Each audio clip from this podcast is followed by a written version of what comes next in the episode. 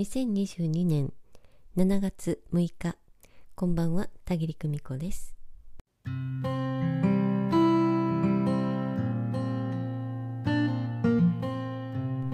日の夜は七夕の遠隔エネルギーワークを開催します。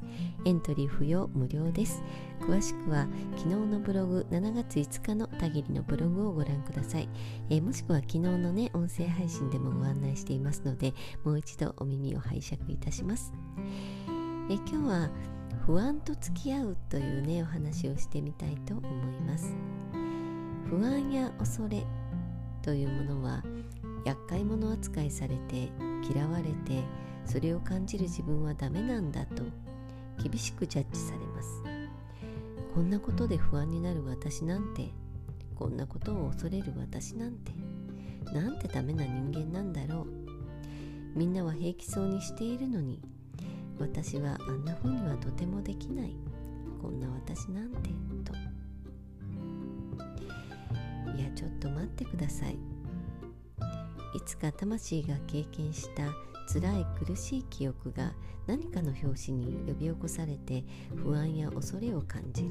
そして何とかあの辛い思いをもう一度しないように回避しなければと。自動安全装置が働くようになっています。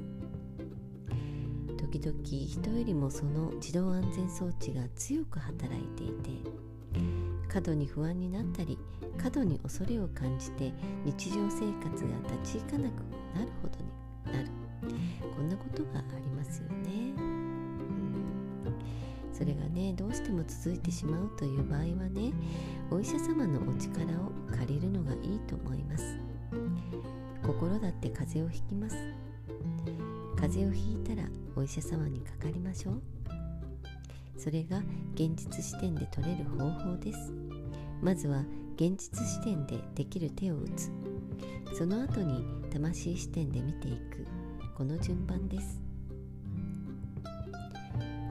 不安や恐れを感じることが悪いことではないのです。不安や恐れを感じた自分をダメなやつだと決めつけることがいけないのです。何にどこにどんなタイミングで不安や恐れを感じたのかを知る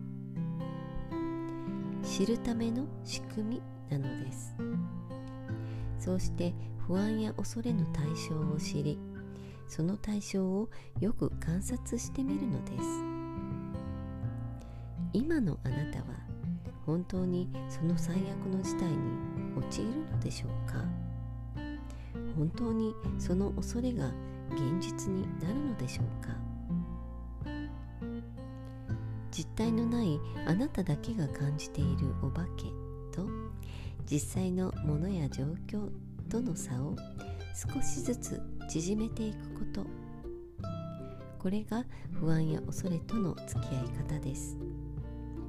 不安や恐れを一切抱かないなんてそんな完璧を目指すよりもこんなことで不安になるなんてダメなやつだとジャッジを下すよりも少しずつ溝を埋めていく。そんな自分に優しい努力を続けましょう。